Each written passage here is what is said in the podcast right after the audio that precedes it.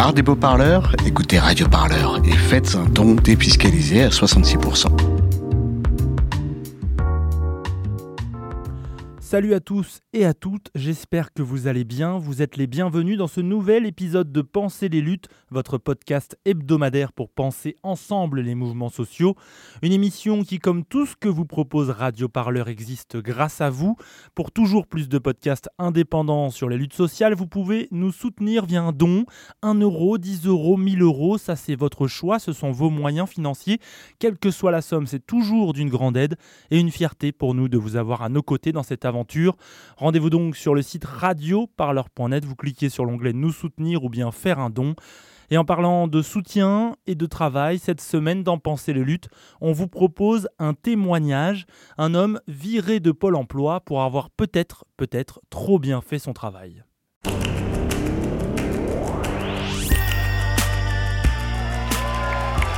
Enfin, quelque chose se passe Pensez les luttes.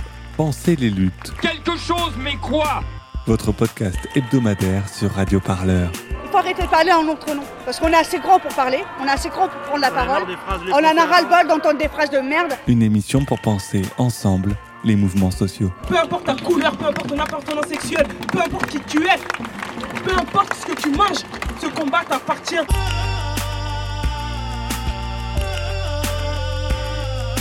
Radio Parleur, le son de Je crois pas que ce mouvement va s'arrêter de sitôt. On se quittera plus jamais, quoi. C'est impossible. N'a jamais connu les plaisirs de Pôle Emploi Ses indemnisations salvatrices bien sûr, mais surtout son actualisation mensuelle, ses démarches parfois complexes pour faire valoir ses droits, ses échanges de mails à rallonge avec des conseillers souvent débordés, rarement les mêmes derrière l'ordinateur. Une relation en mode je t'aime moi non plus que vivent plus de 5 millions de personnes en France. Dans un rapport publié le 16 juillet dernier, la Cour des comptes épingle une fois encore l'opérateur. Elle évoque des pratiques qui ne seraient pas acceptables, en particulier concernant les rémunérations très favorables des cadres dirigeants de l'institution. Un manque d'efficacité inquiétant alors qu'avec la crise provoquée par le coronavirus, l'UNEDIC prévoit une augmentation de plus de 600 000 demandeurs d'emploi d'ici la fin de l'année. C'est dans ce contexte qu'un homme essaye de faire entendre sa voix. Son nom, c'est Yann Godin. Son histoire, celle d'un conseiller Pôle emploi viré pour faute grave. Selon lui, pourtant, ce qu'on lui reproche n'a absolument rien d'une faute. C'est Guillaume Meurice. Eh bien, je vais vous parler d'un scandale aujourd'hui au sein d'une entreprise publique. Alors, détendez-vous, euh, André Manoukian, je ne vais pas parler de votre salaire dans cette émission, puisqu'en plus, j'adore, j'adore votre chronique sur le recyclage, bien foutu. Et vous le dites très bien, la pédagogie, c'est l'art de... La répétition. De prendre un petit billet s'il y a moyen, sans trop se fouler. Non, je vais vous parler d'un scandale à Pôle emploi. Il y a un certain Yann Godin, conseiller Pôle emploi à Rennes, qui a été convoqué par sa hiérarchie pour un entretien disciplinaire parce qu'il a trop aidé de chômeurs. Il les a aidés notamment à récupérer des allocations non versées auxquelles ils avaient droit et il risque de se faire virer pour ça et donc de se retrouver lui-même inscrit à Pôle emploi. Vous voyez, la boucle est bouclée. Euh, comme voilà, ceux qui pratiquent l'autofellation connaissent. Voilà, Didier Raoult, si tu nous écoutes, on te salue. Alors, euh, se faire convoquer parce qu'on a trop bien fait son boulot sur le service public, ça, ça nous arrive. On est payé pour être caricaturiste. Mais si on fait par exemple une chanson pour dire que Jésus est pédé, bon, il y a convocation, bien évidemment. Je suis Charlie, c'est terminé. Maintenant, c'est où est Charlie? Mais c'est une autre histoire, ancienne en plus, et celle qui nous intéresse aujourd'hui, euh, c'est donc celle de Yann Godin que j'ai contacté ce matin. Allez, prenez le programme Radio Parleur. Voilà, l'humoriste Guillaume Meurice et un extrait de sa chronique quotidienne sur France Inter hein, dans Par Jupiter. Celle-ci est datée du 24 juin dernier. Il évoque le cas de Yann Godin. Guillaume Meurice le dit, il risque de se faire virer. C'est malheureusement désormais chose faite. Bonjour à vous, Yann Godin. Bonjour, Martin. Merci d'être avec nous pour ce nouvel épisode de Penser les luttes. Alors, pour être bien clair, vous êtes donc maintenant un ancien conseiller Pôle emploi car vous avez été licencié pour faute grave. La lettre date du 3 juillet dernier, c'est bien ça? Absolument. Moi j'en ai pris connaissance le 7 juillet, donc j'étais déjà licencié en fait, quand j'ai découvert. Alors, on va reprendre un peu votre histoire euh, depuis le début. On est en 2006, vous rentrez à la NPE, devenu depuis euh, Pôle emploi, en région Bretagne, car vous vivez près de Rennes. Euh, Qu'est-ce que vous faisiez au sein de Pôle emploi? C'était quoi votre travail? Alors depuis 2006, j'étais conseiller emploi, euh, donc dans un premier temps à la NPE et puis euh, euh, à Pôle emploi. Donc mon travail, c'était d'accompagner, de conseiller les demandeurs d'emploi sur leur démarche de retour à l'emploi, sur un éventuel parcours de formation à, à élaborer. et j'étais spécialisé depuis 2009 auprès du public des arts et spectacles, donc pour la région Bretagne. Et puis euh, en même temps, je continuais euh, à avoir des demandeurs d'emploi à suivre dans tous les métiers. Et puis je faisais de l'inscription également, je faisais de l'accueil parfois en agence, du téléphone également, ça m'arrivait. C'est en 2014 que les choses se compliquent avec votre employeur. En tout cas, c'est le point de départ.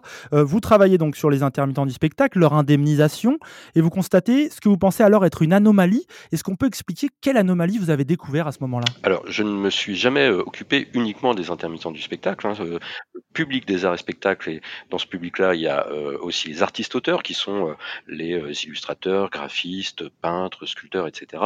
Et ça n'a jamais représenté que la moitié de mon activité. Hein. C'est juste pour ne pas avoir trop l'étiquette intermittent du spectacle. Mais il se trouve que, effectivement, la première anomalie mais il se trouve effectivement que la première anomalie que j'ai euh, euh, identifiée concernait euh, les intermittents du spectacle en 2014. Donc, j'ai découvert en fait qu'on ne leur envoyait pas un dossier alors qu'on l'envoyait automatiquement aux autres allocataires Pôle Emploi, un dossier pour ceux qui arrivent, celles et ceux qui arrivent en, fin de droit, donc qui n'ont plus rien du tout, qui n'ont plus d'allocation, euh, qui sont dans une situation de, grande précarité. Et euh, il se trouve que euh, la plupart, du fait de la sociologie des intermittents du spectacle, ont droit, dans ce cas, à une aide de 324 euros. Alors, ça peut paraître une petite somme, sauf que déjà ça concerne un très grand nombre d'intermittents, et puis surtout quand on n'a plus rien, ça remplit quand même le caddie. donc c'est une poire pour la soif, on va dire, le temps d'ouvrir des droits au RSA par exemple, ou tout simplement de euh, rouvrir des droits à l'intermittence. Cette aide, elle est spécifique aux intermittents ou elle concerne toutes les personnes qui arrivent en fin de droit? Elle concerne potentiellement toutes les personnes qui arrivent en fin de droit. Euh, il se trouve que euh, pour les allocataires du régime général, donc ils reçoivent bien un dossier qui concerne l'ASS, donc c'est un minimum social comme le RSA. et s'ils n'ont pas le droit à l'ASS parce qu'ils n'ont pas assez travaillé dans les dix dernières années, ils ont le droit à cette aide de fin de droit. Mais la plupart, vraiment euh, euh, une très large majorité euh, des allocataires passent à côté de cette aide puisque euh, euh, cette aide, en fait, elle est simplement indiquée par une petite phrase sibylline au milieu euh, du courrier de, de rejet d'ASS, courrier de rejet qui est demandé par les allocataires, surtout pour ouvrir des droits au RSA. Donc, je pense que beaucoup ne lisent pas le courrier et en tout cas ne voient pas ou ne comprennent pas cette petite phrase. Et donc, il y a des milliers, voire des millions de gens chaque année qui sont potentiellement concernés par cette aide et qui n'en bénéficient pas. Donc ASS, je précise, hein, c'est l'allocation de solidarité spécifique. Alors à ce moment-là, vous pensez à un bug informatique au début et vous le signalez. Euh, quelle réponse vous recevez de votre hiérarchie quand vous allez les voir avec ce bug, ce que vous pensez être un bug informatique? Alors au départ, euh, ma hiérarchie locale, ma hiérarchie d'agence euh, a été très coopérative avec moi. donc on a obtenu confirmation du service qui s'occupait et qui s'occupe toujours d'ailleurs de la gestion des allocations pour les intermittents. C'est un service qui se trouve en Ile-de-France mais qui gère les allocations pour les régions. Euh, donc, euh, ce service euh, en Ile-de-France nous a répondu qu'il n'envoyait pas effectivement le dossier, que le dossier n'était pas généré par le système informatique et que ce service ne l'envoyait pas non plus. donc, on leur a indiqué qu'il y avait un risque juridique hein, si quelqu'un nous attaquait pour défaut d'information. dans un tout premier temps, ils ont joué le jeu, quelques mois, et puis ils ont arrêté. Donc moi j'ai pris euh, l'initiative en fait d'informer directement euh, les intermittents de la région Bretagne uniquement euh, de l'existence de ce droit pour qu'ils fassent tout simplement la demande eux-mêmes au service et qu'on leur envoie le dossier le cas échéant. mais ça m'a été clairement reproché par la direction de ce service et ma direction départementale. Donc là j'ai compris qu'il y a quelque chose qui dérangeait qu'il y avait une volonté manifeste de ne pas informer euh, les intermittents du, spectacle sur ce droit.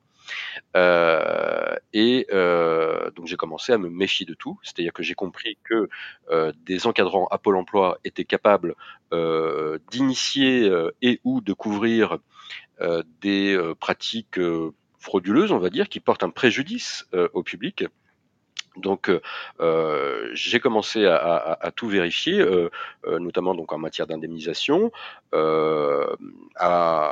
j'ai commencé à, à m'auto-former sur la réglementation d'assurance chômage, à examiner aussi le code du travail, le code de la sécurité sociale, etc. Et, et à partir de là, j'ai découvert plusieurs anomalies. Alors à chaque fois, j'ai suivi la même démarche, c'est-à-dire d'abord tout simplement en informer ma hiérarchie, voir comment on peut régler ça.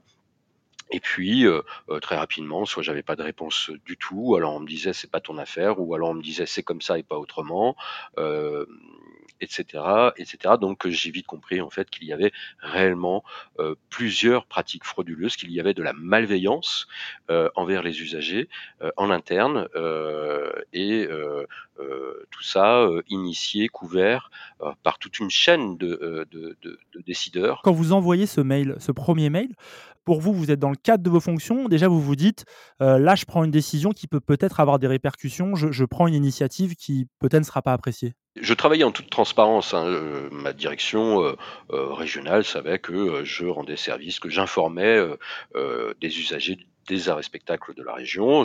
J'accordais des, des, entretiens. Ce qui semblait votre travail, non?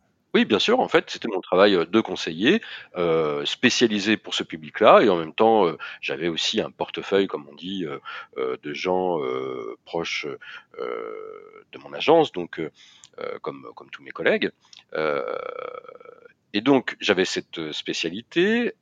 J'informais, j'apportais des informations relatives au marché du travail, etc., à ce public-là. Et euh, il se trouve que qu'en matière d'indemnisation, euh, voilà, ça gênait beaucoup la direction qu'on informe les intermittents du spectacle sur leurs droits. Avant de cette opposition que vous avez eue et maintenant ce travail que vous avez mené, il n'y avait pas eu avant de difficultés particulières. C'est quelque chose que il y a eu un point de, de passage. C'est ça. Très, clair, très clairement, voilà, je suis devenu euh, celui qui euh, celui qui dérange, qui fouine un peu trop, euh, qui euh, contrevient quelque part, contrecarre une stratégie officieuse évidemment. Euh, des consignes hiérarchiques scélérates euh, qui ne correspondaient pas au cadre réglementaire et légal de l'établissement et donc qui ne correspondaient pas aux droits des usagers. Euh, donc, comme mon directeur régional a récemment m'accuse d'insubordination, en réalité, c'est tout simplement que j'ai refusé d'obéir à des ordres illégaux. Hein, nul n'est censé obéir à des ordres illégaux, surtout quand on travaille dans un service public et que ça euh, porte un préjudice à des usagers qui sont déjà en situation euh, de précarité, de fragilité et parfois de détresse. Donc c'est particulièrement grave, euh, en fait, justement, d'accentuer cette souffrance. Alors, vous avez créé un blog sur le site de Mediapart, euh, comme peuvent le faire euh, tous les abonnés de Mediapart.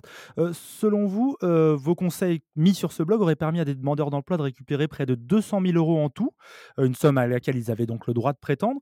on va donner un exemple. Vous évoquez notamment le cas d'une dame qui aurait récupéré plus de 20 000 euros d'impayés de la part de Pôle emploi. Est-ce qu'on peut raconter comment ça s'est passé et quelle démarche il a fallu qu'elle mène? Par rapport aux, aux, 300 personnes et aux 200 000 euros, il s'agit des personnes pour lesquels je suis intervenu euh, afin de débloquer leur dossier. C'est des personnes qui étaient en difficulté avec leur agence, parfois avec mon agence d'ailleurs.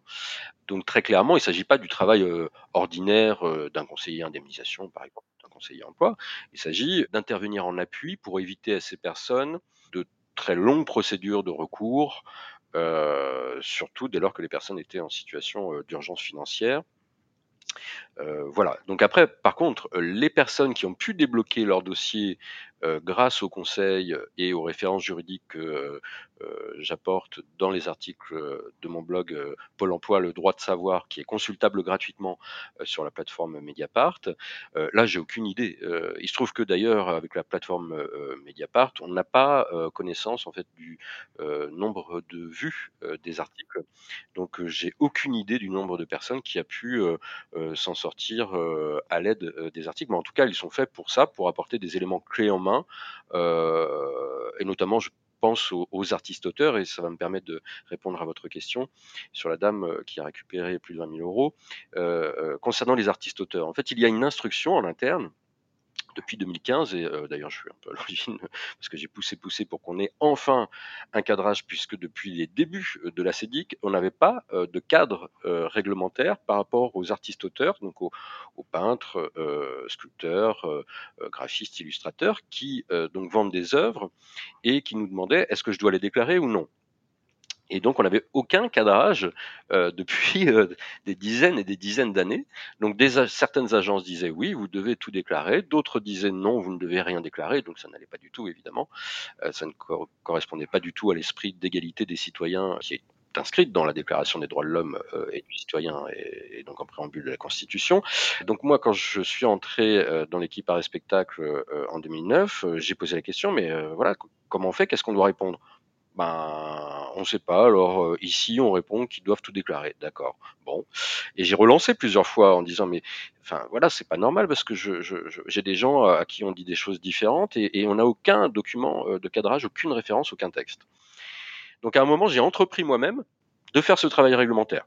J'ai pris l'initiative d'élaborer une proposition. Il ne s'agissait pas, moi, d'imposer, évidemment, à tous les conseillers euh, de l'établissement de, euh, travailler comme ci ou comme ça, mais il s'agissait de, travailler sur euh, comme une proposition de loi un petit peu. Donc là, c'était une proposition d'instruction, on va dire. Et puis, ça n'a pas plu, là encore, hein, à la direction, qui s'est précipitée, et tant mieux, quelque part, à élaborer enfin une instruction qui est sortie en 2015. Sauf que cette instruction, elle est extrêmement difficile à trouver dans notre système euh, intranet. Donc, la quasi-totalité des conseillers indemnisation ignorent cette instruction. Beaucoup d'agences continuent à donner la, consigne aux artistes-auteurs de déclarer leur vente d'œuvres, et donc il y a un impact sur leurs allocations, puisqu'on ne leur verse pas tout ou partie de leurs allocations dès lors qu'il y a eu euh, des ventes d'œuvres déclarées dans le mois. Ça a été le cas de cette dame? Que vous avez contactée Pour ce qui est de, euh, des artistes-auteurs, j'ai fait moi-même le travail euh, d'aller euh, regarder les dossiers des artistes-auteurs en Bretagne, de voir s'ils déclaraient des montants, si ça pouvait ressembler à des déclarations de vente d'œuvres. Et puis, donc je les contactais ensuite sans qu'ils aient rien demandé. et donc, dès lors que c'était vérifié qu'il s'agissait de vente d'œuvres, je leur disais vous avez voilà, vous avez plusieurs milliers d'euros à récupérer. Et ça a été le cas de cette dame. Je lui ai annoncé d'un coup, Madame, vous avez plus de 20 000 euros à récupérer. Mais ça a pris un an et demi avant qu'elle puisse euh, récupérer cet argent. Son agence de proximité, euh, sa direction d'agence lui a menti deux fois par courrier. On lui a dit à cette dame, ne parlez plus à Yann Godin. Euh, il vous raconte n'importe quoi. il n'a pas à intervenir sur votre dossier, etc. Donc on a tout fait. Quand je dis on, pas moi évidemment, on a tout fait pour la décourager, euh, pour qu'elle abandonne euh, sa requête. Et moi, je euh, l'encourageais au contraire. Je lui disais si, si, tenez bon, vous êtes dans votre bon droit, vous allez récupérer cet argent. Et elle a fini effectivement par récupérer cet argent. Et là, il se trouve que je suis en contact avec un monsieur de Bordeaux qui aurait 44 000 euros environ à récupérer euh, maintenant, ça date un petit peu, donc il faut qu'on voit au niveau des délais de, prescription. Je reviens sur cette question des harcèlements que vous avez subis en, tant que lanceur d'alerte. Euh, vous l'évoquez euh, dans une vidéo que vous avez accordée au, site Combini. six ans de harcèlement. comment ça s'est traduit dans votre quotidien et par rapport à votre environnement de travail? Ça a pris toutes les formes. Euh, évidemment des euh, entretiens inopinés, tu passeras dans mon bureau, hein, euh, des mails, des courriers, etc. Donc, et puis pour finir, des sanctions aussi. alors la première sanction en 2015, une deuxième un avertissement en 2015, un avertissement en 2016, une mise à pied en 2019 et là un licenciement pour faute grave en 2020. Eh bien, on va continuer à évoquer, euh, Yann Godin, euh, cette discussion dans la suite de notre entretien. Mais j'ai d'abord une dernière question sur votre histoire. Euh, c'est la suite. Vous voici maintenant licencié pour faute grave. ça veut dire que vous avez le droit au chômage, mais que vous ne toucherez aucune indemnité. Vous allez contester maintenant ce licenciement Bien sûr, bien sûr, puisque la procédure est totalement bidon. alors pour masquer le vide, ils ont fait exprès de constituer un dossier très épais, paradoxalement. Avec beaucoup, beaucoup de copies d'emails, etc., des, des, espèces de signalements calomnieux sans aucun élément factuel de différentes personnes. Il y a eu toute une bande organisée qui a constitué ce dossier de, 100 pages. alors je précise aussi qu'il n'y avait aucun élément comportemental dans ce dossier de procédure. Hein, puisque le directeur régional s'est livré à de la diffamation à mon sujet là, ces derniers jours en parlant, en décrivant comme un monstre qui était invivable. Voilà, c'est totalement inacceptable. Ce sont des inepties totales. Il raconte que j'enregistrais mes collègues, que je les menaçais, que je contrôlais leur dossier.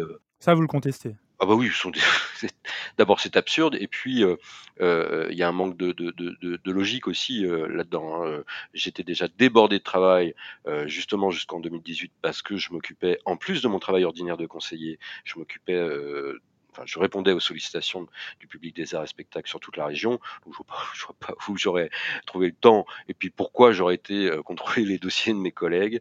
Euh, si mes collègues font bien leur travail, je ne vois pas pourquoi j'aurais perdu mon temps à, regarder euh, ce qu'ils font. Alors, on va continuer à évoquer Pôle emploi et les enjeux hein, du combat que vous menez, Yann Godin. Au-delà de votre cas, il y a ce que vous nommez euh, un système organisé pour créer des moins perçus, vous l'affirmez. Euh, Pôle emploi donne volontairement des informations incomplètes à une partie des chômeurs. Euh, on en parle juste après ce court extrait sonore. La fin de vos droits aux allocations approche et vous n'avez pas retravaillé? Vous vous demandez comment ça se passe ensuite? Pas de panique, je vous explique. Rassurez-vous, même si vous avez épuisé vos droits à l'allocation chômage, vous pourrez passer d'un régime d'assurance, exactement comme une assurance habitation voiture, à un régime d'aide sociale. Il existe deux types d'aides qui prennent le relais si vous avez épuisé vos allocations. Soit l'allocation de solidarité spécifique ASS, soit le revenu de solidarité active RSA. Pour plus de renseignements, demandez à votre conseiller ou rendez-vous sur pôle.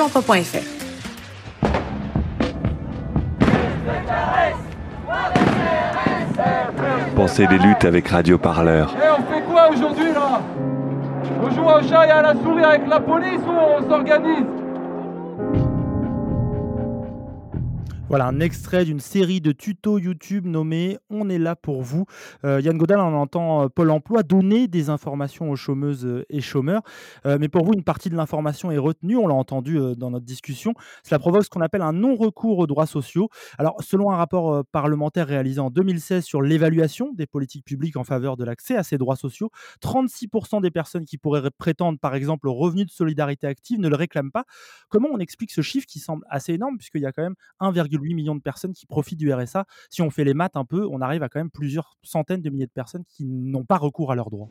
Alors figurez-vous que le tuto que vous venez euh, de nous faire écouter euh, est très récent. Et euh, j'ai observé ces tout derniers mois une amélioration dans l'information en ligne, accessible à tous les usagers.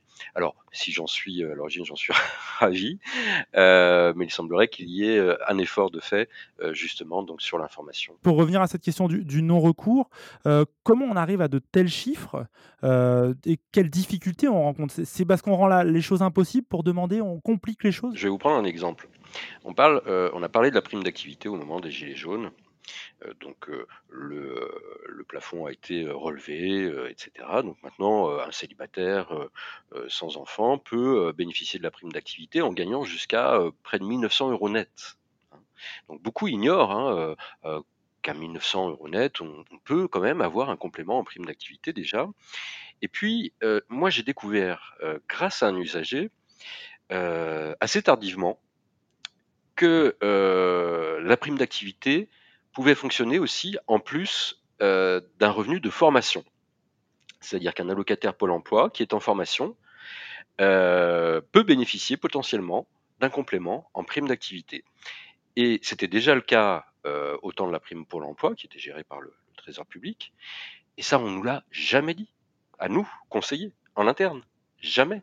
Oui, c'est étonnant de vous entendre dire j'ai découvert alors que c'était votre métier de savoir. Bah, c'est ça. Et moi, quelque part, je m'en suis voulu, j'ai culpabilisé, je me suis dit, mais depuis toutes ces années, il y a plein de gens. Regardez, si quelqu'un euh, euh, touche 1000 euros d'allocation par mois euh, et qu'il suit une formation sur 10 mois, une personne célibataire sans enfant, elle aura le droit à environ 250 euros deux primes d'activité. Sur 10 mois, c'est 2500 euros. Donc j'ai pris conscience que moi-même, je n'avais pas donné cette information à plein plein de gens euh, qui auraient pu euh, voilà euh, avoir un complément pour payer leurs frais notamment leurs frais supplémentaires générés par le transport pour aller en formation ou le repas du midi etc et donc quand j'en ai informé mon agence en tout cas eh bien c'est tombé dans la vase. Euh, et finalement, voilà, ça n'a été repris par personne. Donc aujourd'hui encore, je, pense qu'il y a très peu de conseillers qui donnent cette information euh, aux demandeurs d'emploi. C'est assez étonnant d'entendre ça. On a l'impression que les conseillers, dès que les choses deviennent plus complexes, que euh, je viens d'avoir un CDI pendant plusieurs années et maintenant je suis au chômage, qui est le schéma le plus basique, n'ont pas forcément toutes les réponses. La question, c'est est-ce qu'aujourd'hui, un conseiller Pôle emploi, avec les conditions de travail dans lesquelles il est, on le sait qu'elles ne sont pas toujours faciles, peut suivre de manière efficace une personne au chômage Je pense qu'il y a beaucoup de travail à faire à Pôle Emploi en matière de formation et d'information euh, des conseillers. Euh, et puis au-delà de ça, il y a aussi une culture hein, qui est à changer. Euh, mais c'est certain que euh, le système est pas sécurisé aujourd'hui. Euh, l'information est pas sécurisée. Euh, alors très souvent, on m'a dit, j'ai eu plusieurs personnes au téléphone et j'ai plusieurs informations contradictoires parfois, plusieurs réponses différentes. donc bon, il y a, y a effectivement un problème de fiabilité de l'information qui est donnée. Et puis il y a même, voilà, carrément de euh, la malveillance de la part de cadres qui euh, dissimulent volontairement des droits. On a un système informatique aussi qui est mal paramétré et sur certains sujets depuis des années et des années et qui porte un préjudice aux usagers. Tout le monde le sait et personne ne fait rien.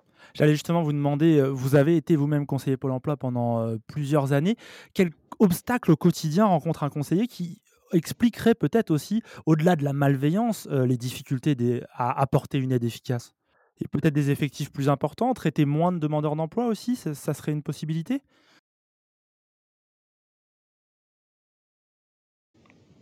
Disons qu'on a peut-être euh, euh, l'habitude, et, certainement euh, à cause du management, qui nous, qui nous presse un peu dans le travail, on a peut-être l'habitude d'aller trop vite, de vouloir aller trop vite, de ne pas passer assez de temps à analyser déjà la situation de la personne, son dossier, euh, et puis rechercher ou vérifier euh, l'information euh, qu'on va lui donner suite à l'analyse de, sa situation. moi, il m'est arrivé régulièrement de revérifier des choses parce que j'avais un doute. Ce qui est très important, c'est de ne pas avoir de doute déjà sur l'information qu'on donne, et puis quelque part d'aller plus loin, de, de, de, de chercher euh, euh, s'il n'y a pas une, solution lorsqu'on est euh, obligé de dire non à quelqu'un Est-ce qu'il n'y a pas une solution quelque part, une alternative, et pas forcément dans les services de Pôle Emploi, mais ça peut être voilà par la CAF, par le Conseil régional de Bretagne, etc. Enfin, le Conseil régional. Donc euh, effectivement, il faudrait un travail un peu plus euh, individualisé, un peu plus euh, avec plus de plus-value individuelle pour chaque usager et pas du tout un traitement à la va-vite, un traitement très approximatif. voilà, je pense que effectivement il y a peut-être certainement même de mauvaises habitudes qui ont été prises depuis longtemps, de vouloir aller trop vite, avec chaque usager, euh, mais euh, on a aussi des managers qui parfois mettent la pression et, pointent le fait qu'on passe trop de temps, euh, par exemple à l'accueil, qu'on passe trop de temps avec un usager à l'accueil ou, ou, en entretien d'inscription, etc. Donc voilà, c'est pas du tout la faute des conseillers, c'est la faute du management, très clairement. il faudrait simplifier certaines procédures, nous alléger du travail d'un côté pour nous permettre euh, de passer plus de temps pour chaque usager euh, de l'autre. C'est un peu l'impression qu'on a. Si les chômeurs ont été mésinformés, comme vous le dites, Yann Godin, c'est aussi parce que les conseillers sont mésinformés au sein de leur entreprise. Oui, bien sûr. Et puis, il y a aussi, un, et il y a toujours d'ailleurs des défauts d'information sur notre site internet, pôle emploi.fr. je parlais tout à l'heure de, de l'instruction pour les artistes auteurs. Vous ne trouverez ça nulle part Nulle part. Il n'y a aucune information officielle sur Internet concernant cette instruction. Donc là, il y, a, un vrai défaut d'information. ça s'est amélioré ces derniers mois, et tant mieux. voilà, mais on ne facilite pas non plus l'accès autonome à l'information pour les usagers. Parfait. Yann Godin, on va aborder la dernière partie de notre discussion dans ce podcast Penser les luttes sur Radio Parleur. Je voulais évoquer avec vous euh, les pressions que vous subissez de la part de votre institution et surtout un constat, c'est que vous n'êtes peut-être pas le seul à vivre euh, ces situations ces derniers temps. Euh, hier, justement, mardi 21 juillet, l'inspecteur du travail Anthony Smith passait en conseil de discipline au ministère du Travail. Sa faute, avoir mis en demeure de manière jugée abusive une entreprise pendant le confinement. Il avait réclamé que l'association d'aide à domicile Aradopa fournisse des masques à ses employés. Sans les interventions des inspecteurs du travail qui viennent rétablir les choses, les patrons, grosso modo, ils font ce qu'ils veulent et, les salariés, ils sont livrés à la merci du patronat sans, aucun soutien. Avec la suspension de notre inspecteur, qui osera nous aider à faire respecter nos droits L'association n'avait pas de stock de matériel, mis à part les gants qui sont habituellement donnés pour les auxiliaires de vie qui font les toilettes. Durant cette période-là, elles ont été très très elles l'ont toutes très mal vécu, très stressées de rentrer chez elles sans avoir pu être protégées, se dire mince, est-ce que je ramène le Covid chez moi ou pas Qu'est-ce qui lui a reproché D'avoir exigé euh, d'une entreprise qu'elle protège ses salariés euh, il y a trois mois euh, au moment où il n'y avait pas de masque. Euh, et donc le gouvernement euh, jouait là-dessus. Et on voit que depuis lundi, le masque est obligatoire. Il avait raison, il faut se féliciter qu'il y ait des inspecteurs du travail. Il n'y en a pas assez d'ailleurs.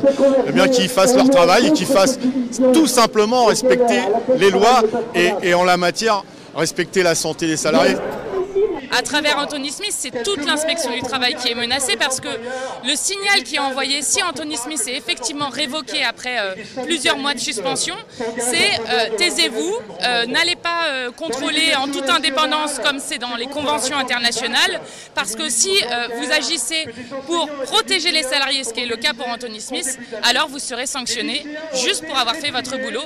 Donc nous ne pouvons pas laisser passer ça. Pensez les luttes votre podcast hebdomadaire sur Radio Parleur. Pour penser ensemble les mouvements sociaux. Les soutiens d'Anthony Smith devant le ministère du Travail ce mardi 21 juillet. La vidéo est réalisée par le journal L'Humanité. On y entend notamment Philippe Martinez, secrétaire général de la CGT, ou encore Mathilde Panot, députée de la France Insoumise. Euh, Yann Godin, ce que vient Anthony Smith, quand on l'écoute, ça ressemble un peu à l'histoire que vous nous racontez depuis le début de l'émission. Euh, on l'accuse d'avoir fait son travail avec peut-être trop de zèle. C'est pas le seul cas. Euh, sur Radio Parleur, on a déjà évoqué le cas d'Éric Bézou, cheminot, délégué Sud Solidaire, licencié définitivement justement hier aussi par la SNCF. Je pense aussi à ce qu'on ceux qu'on nomme les trois de Mel, trois enseignantes et enseignants mis à pied jusqu'au 10 novembre pour leur engagement contre la réforme Blanquer.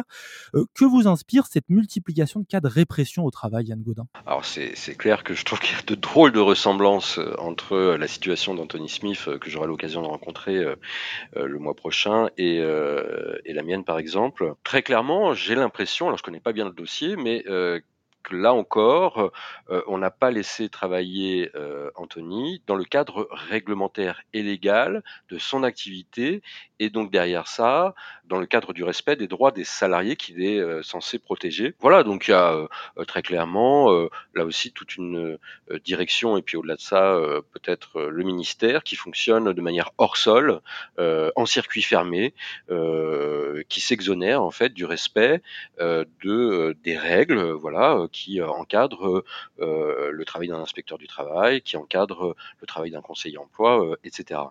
Quand vous voyez ces cas, Yann Godin, vous dites que le problème il est peut-être plus large que Pôle Emploi? Alors, comparaison n'est pas toujours raison, mais très clairement, il semble qu'on ait affaire à des gens qui sont en plus très bien payés par la population. Hein, c'est le cas à Pôle emploi. D'ailleurs, la Cour des comptes a révélé euh, les salaires très choquants euh, des euh, cadres dirigeants de, Pôle emploi, salaires et, et autres avantages. ces gens-là sont payés par la population. Normalement, ils sont payés par les citoyens pour servir les citoyens pour, euh, euh, ou en tout cas pour servir les conseillers qui sont au service eux-mêmes des citoyens. Euh, et ce qui se passe, c'est le contraire. On a l'impression d'une politique du dos tourné, c'est-à-dire qu'en fait, on demande aux conseillers de travailler au service de leur direction et, leur direction au service du ministère. Donc c'est un peu le monde à l'envers. Et on arrive à des situations où c'est le monde à l'envers, où on sanctionne quelqu'un qui a trop bien fait son travail. Et justement, la question qui se pose, c'est aussi l'accompagnement des personnes qui décident de prendre la parole et de contester le développement, ce qu'on leur demande de faire tout simplement. vous, dans la vidéo que vous avez accordée à Combini, vous évoquez notamment la loi Sapin sur la protection des lanceurs d'alerte adoptée en 2018. vous, vos premières difficultés avec Pôle emploi, elles datent de 2014. Cette loi qui protège mieux les lanceurs d'alerte, elle vous a permis de sortir de la confidentialité, de prendre la parole? Je ne suis pas sûr en réalité qu'elle protège mieux les lanceurs d'alerte, puisque cette loi a instauré un principe qui est de d'abord dénoncer son employeur à son employeur. Euh, ce qui est quand même curieux, euh, ce qui évidemment pour mon cas en tout cas n'a rien produit, euh, et ce qui est même dangereux, hein, puisque voilà l'employeur dans ce cas a le temps d'essayer de faire taire ce salarié avant qu'il ne parle, ouais, dissuader le salarié avant qu'il ne parle trop. Et du coup, la directive la Commission européenne a envoyé une directive à tous les pays là, récemment pour qu'ils se mettent à niveau sur une protection renforcée et qui, du coup, élimine cette étape de d'abord dénoncer son employeur à son employeur, ce qui encore une fois est, est absurde. Donc il existait déjà euh, un cadre réglementaire et légal euh, avant la loi Sapin qui permettait euh, en fait de s'adresser par exemple à une autorité administrative et in fine, si personne ne faisait rien, de s'adresser au public.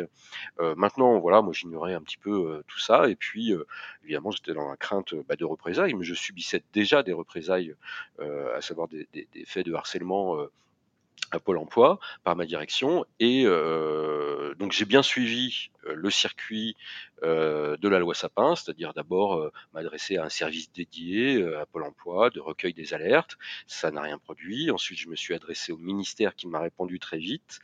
on n'est pas compétent, on renvoie Pôle Emploi. Bon, dès lors, j'ai compris qu'il n'y avait rien à attendre de qui que ce soit et qu'il que j'allais être contraint en fait de faire les révélations au public au bout de six ans de démarche en interne et euh, voilà, j'en suis arrivé là. Mais en fait, en réalité, quand on lit bien la loi Sapin, on peut tout de suite, s'il y a euh, un risque d'irréversibilité, euh, de, danger grave pour la population, en l'occurrence, c'est le cas. En matière de prescription, un usager peut prendre connaissance trop tard d'un droit et il ne peut plus récupérer ce droit parce que le, délai est échu. Et euh, il y a évidemment, euh, on a affaire à des personnes qui sont en situation de, de fragilité. Il y a, selon l'INSERM, euh, deux fois plus de suicides chez les chômeurs euh, que dans la moyenne euh, nationale. et il y a de 10 à 14 000 personnes chaque année qui décèdent prématurément à cause d'une situation de chômage. il y a urgence aussi, évidemment, à retrouver une activité pour sécuriser ses revenus, a fortiori lorsqu'on a une famille. Euh, en charge. Donc euh, euh, voilà, il y a urgence à ce que les usagers puissent bénéficier de leur plein droit quand ils sont dans cette situation de chômage. Et enfin, pour terminer, Yann Godin, je voulais parler un peu de vous, de votre parcours de lanceur d'alerte. Euh, vous avez évoqué la six ans de, procédure, sans doute assez solitaire, euh, après plusieurs années de harcèlement de la part de votre hiérarchie. Aujourd'hui, vous êtes au chômage. souvent, les lanceuses et lanceuses d'alerte évoquent la difficulté d'agir seul. Est-ce que ce parcours, qui peut être très dur, ne vous fait pas regretter aujourd'hui d'avoir décidé de monter au créneau sur ce sujet? Non, absolument pas, parce que de toute façon, j'aurais pas pu faire autrement. moi, très clairement, euh, je n'aurais pas pu spolier euh, les usagers euh, en pleine conscience et puis constater que de très nombreux usagers sur l'ensemble du territoire français étaient spoliés de leurs droits et puis ne rien faire, ne rien dire. Donc ça, j'aurais pas pu. Hein, après, je pense que c'est un peu dans l'ADN de, de, tous les lanceurs d'alerte de ne pas supporter de travailler en fermant les yeux là-dessus. Vous auriez aimé être soutenu plus vite, euh, plus collectivement? Bien sûr, euh, bien sûr, mais je comprends. Euh, je, je comprends, je n'excuse pas forcément, mais je comprends que beaucoup de gens à Pôle Emploi n'aient pas choisi euh, de s'engager euh, dans ce combat en interne pour éviter d'en arriver à la révélation publique, voilà, avec tout ce qu'il y a de choquant et puis des risques de, de réactions virulentes du public. bien sûr que j'aurais préféré ne, ne, pas être seul. Bon, voilà, après, voilà, par exemple, moi je suis célibataire sans enfant, donc je peux me mettre un peu en difficulté, même beaucoup, en l'occurrence, mais je comprends que la mère de famille, voilà, hésite beaucoup plus à euh, risquer de perdre son emploi ou en tout cas et à, faire une croix sur euh, euh, une éventuelle promotion annuelle, à faire une croix pour celles et ceux que ça intéresse à un poste d'encadrement, etc. ça, je le, je le comprends. Je l'excuse pas forcément, mais je le comprends. Merci Yann Godin d'avoir pris le temps de témoigner dans cet épisode de Penser les luttes. Merci à vous. On vous retrouve sans doute bientôt au micro de Radio Parleur. En attendant, c'est la fin de ce nouvel épisode de votre podcast pour penser ensemble les mouvements sociaux. Alors si ce témoignage vous a intéressé, n'hésitez pas à en parler autour de vous, mais aussi à faire un don à Radio Parleur pour un journalisme libre et indépendant dédié aux luttes sociales. C'est garanti 100 milliardaires et ça se passe sur radioparleur.net. L'onglet c'est nous soutenir. Je vous rappelle aussi que vous pouvez nous laisser un message, un témoignage, une critique, un retour sur nos émissions via notre répondeur au 07 49 07 77 09. Je vous souhaite un très bel été à l'écoute du son de toutes les luttes. Salut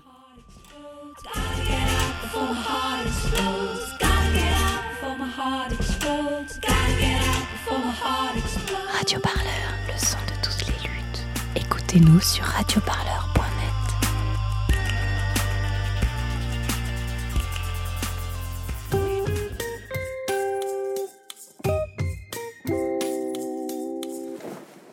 Euh, tu sais pourquoi 2020 euh, c'est une année bisextile? Bah ouais, c'est parce que ça fait une journée de plus pour manifester. Ah ouais Pour ne rien manquer de l'actualité des luttes sociales en France, écoutez la chaîne L'actu des luttes de Radio Parleur. Une rédaction avec des vrais gens dans la vraie vie du terrain, des vraies luttes tous les jours.